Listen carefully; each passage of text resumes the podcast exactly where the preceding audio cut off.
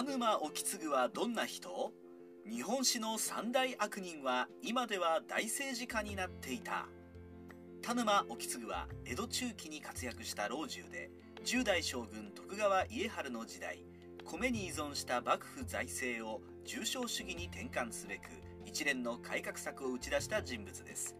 意次が老中を務めた時代は田沼時代と呼ばれ商業や産業が急速に発展する一方賄賂が横行し急激なインフレで生活ができなくなった農民が田畑を捨てて江戸に流れ込み治安を乱したり天明の大飢饉で100万人もの人が飢えと病気で亡くなったりしました。今回のほのぼの日本史は功罪が同居する江戸の政治家田沼意次を解説します。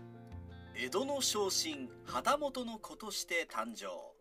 田沼意次は享保4年1719年幕府旗本田沼沖行の子として生まれました。もともと父の沖行は紀州藩の足軽でしたがまだ部屋住みだった頃の徳川吉宗の側近に登用され吉宗が将軍職を継ぐと幕臣となり加増されて旗本に出世したのです。江戸に地盤がない吉宗は将軍就任にあたり紀州系の家臣を大勢引き連れていて特に勘定方と将軍及びその子息の側近に配置していました。著名な人物としては大岡忠相が有名ですが田沼意次もそんな奇襲系の第二世代の幕臣として出世コースに乗り九代将軍徳川家重の西の丸古将として抜擢。享保20年1735年に家督を継いで600石を相続しました。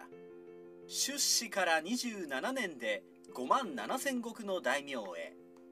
沖継は元文2年1737年守護家殿物神になり延享2年1745年には家重の将軍就任に伴って本丸に仕えます。そこから寛延元年1748年に1400石。法暦5年1755年にさらに3000石を加増とトントン拍子に加増が続きます。そして法暦8年1758年に起きた美濃の国郡上一揆に関する裁判の担当を命じられおそば御用取次から一万石の大名に昇進しました。法暦11年1761年家重が死去した後も正史である10代将軍徳川家治に厚く信任され破竹の勢いで昇進し明和4年。1767年にはおそば御用取り次ぎから板倉勝清の公認として蕎麦用人に出世して五千石の加増を受け樹脂家の官位を受けて2万石の相良城主となります。さらに明和6年。1769年には自重に昇進して老中閣となり安永元年。1772年相良藩5万7千石の大名に取り立てられ老中を兼任しました。当時大名が新たに城を築くことは厳しく制限されていましたが家治の信任が厚い意次は例外で相良藩に天守閣付きの城を築いて名実ともに一条の主になっています。1745年に600石で徳川家重に仕えており1772年までの27年間で意次は10回の加増を受け5万7000石の大名に昇進したわけですが蕎麦用人から出発して老中になったのはこの田沼意次が最初であるようです。田沼政治の背景と内容この頃から老中主座である松平武親など田沼意次を中心とした幕府官僚が様々な幕政改革に取り組みこれが田沼時代と呼ばれます。当時の幕府は深刻な赤字財政に悩んでいました。その大きな理由は幕府が徴税を米に依存していたことでした。幕府は開府当初から米の増産に励んで耕作面積を大きく増やした結果増え続ける人口以上に米の収穫量を増やしました。しかしこれにより米の価格が低下し米を年貢としている幕府の歳入が低下。さらに米で俸禄を受けている幕臣の生活も苦しくなります。また食べることに余裕が出た富裕な農民が米以外の換金作物の栽培にも着手し経済ツールとしての貨幣供給量が増加。米は貨幣に等しい存在から木綿や菜種油のような換金商品の一つとなり相場によって価格が常時変動するようになったのです。沖継は徳川吉宗が享保の改革で米価の安定に不信し米将軍と呼ばれた様子を見ていて米の収入だけに頼るだけでは幕府が立ち行かないと考えました。そして大商人の権益を認める株仲間の結成や銅座のような専売制の実施平賀源内などを使った鉱山開発蝦夷地開拓や中国向けの俵物と呼ばれる海産物の専売による海外貿易の拡大や増え続ける江戸人口を支えるため印旛沼や手賀沼の干拓に着手します。沖継は後でインフレを起こすだけの安易な貨幣海中の利ザヤに頼らず重商主義的な経済政策を打ち出して幕府を根本から変えようとしたのでした。幕府ファーストの政策で庶民と諸大名の憎悪を浴びる。しかし沖継の基本政策は幕府の歳出を削減して赤字を減らし歳入を増やす政策であり商業や産業発展の恩恵に預かった大商人や富農には評判が良くても庶民や諸大名の猛烈な反発を受けました。沖継は諸大名に対し吉宗時代に廃止していた国役武神を復活させ国持大名や20万石以上の大名に大土木工事や治水工事の負担を命じました。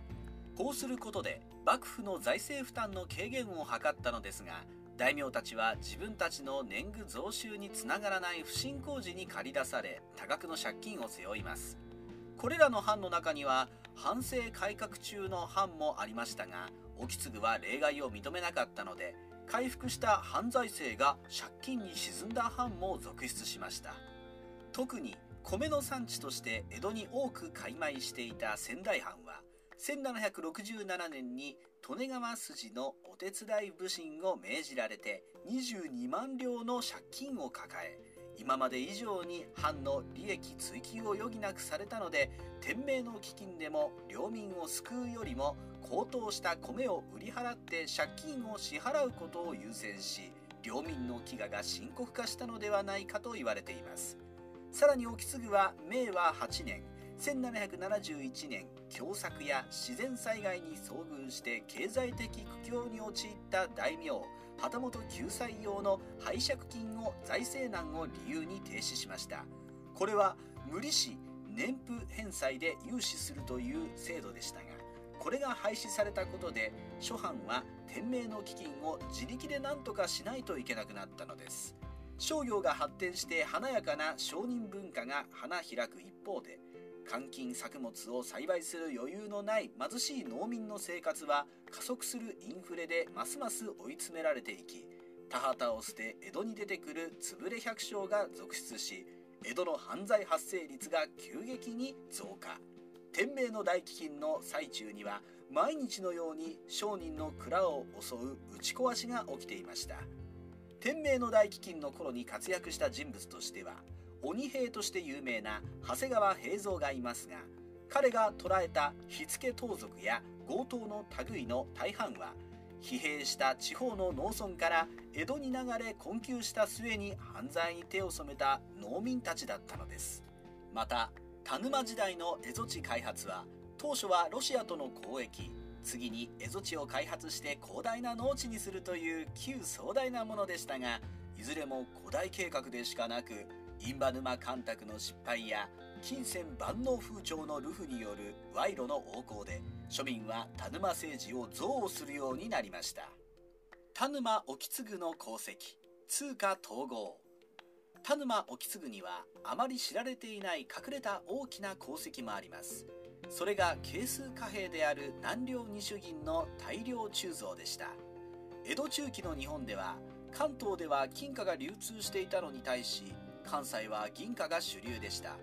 さらに金貨は豆板銀や慶長町銀のような漂量貨幣だったので取引のたびに天秤で測る必要があり東西経済の円滑化を阻害していたのです。そこで沖継は南領二種銀を発行しますがこれは漂量貨幣ではなく1枚いくらの係数貨幣でした。これにより重さを測ることなく銀貨も流通するようになり関東の金貨と銀貨の両替も円滑になりました。ただ南両二種銀は従来の原文銀よりも銀の含有量が少なく損をする両替商人の反対は根強かったのですが沖継は南両二種銀を扱う両替商人にいろいろの特典をつけてとうとう流通させてしまいます。これにより幕府も原文銀を一部して南両二種銀を鋳造するだけで通貨発行益を手にでき財政を潤すことができました。田沼沖継の失脚。田沼沖継は身分にとらわれず才能ある人材の登用をするなど幕府の慣例を破る改革を続けていましたがそれが朱子学を重視する保守的な幕府官僚の反発を買い天明4年1784年沖継の後継者で若年寄りを務めていた田沼沖友が江戸城内で佐野正信に暗殺されます。被害者であるはずの沖継ですが世間は暗殺者である佐野正信を称賛し田沼政治を批判する声で一色になりました。これを受けて反田沼派の松平定信の派閥が台頭し王子の沖継の牽制はすっかり影を潜めるようになります。天明6年1786年8月25日創成公となって沖継に全権を委任した将軍家治が死去。それ以前から家治の歓喜を被り遠ざけられていた沖継は8月27日には老中をクビになり仮の間詰めに降格。さらに家治時代の2万石を没収され大阪の蔵屋敷の財産没収と江戸屋敷の明け渡しを命じられました。その後沖継は蟄居を命じられさらなる減俸処分を受け相良城は打ち壊されてます。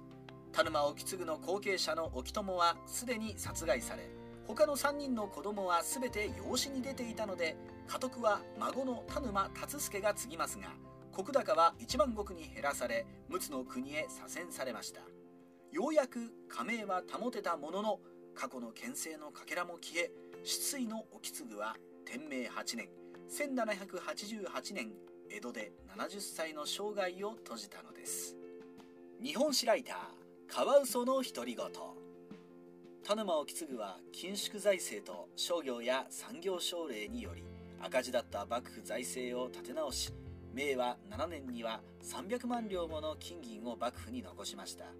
ライバルであった松平定信も元禄から完成年間の100年で幕府の備蓄金が一番多かったのは明和年間であると素直に認めています。また沖継の重商主義により貨幣供給量が増加した結果天明文化と呼ばれる華やかな商人文化が花開き東西経済が南両二種銀で円滑に統合されました。その事実から賄賂政治家金権政治家という一面的な田沼沖継の見方は改められ今は江戸時代の大政治家と呼ばれることも珍しくありません。しかしそれでもカワウソは田沼沖継には厳しい指摘をしたくなります。それは沖継が幕府の経済ばかりを見て自分の政策で追い詰められた大勢の貧しい人々を顧みようとしなかった点です。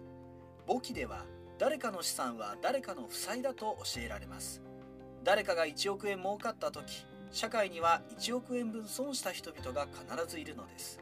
沖継がただの商人なら責任はありませんが老中として天下の政治を預かるなら大儲けをしている人の陰で貧困に沈む多くの人々を自己責任で切り捨てるべきではありません彼が苦心して貯めた300万両の3分の1でも困窮した人々を救うために差し出すことができたらきっと彼の晩年はあんな悲惨なことにはならなかったのではないでしょうか。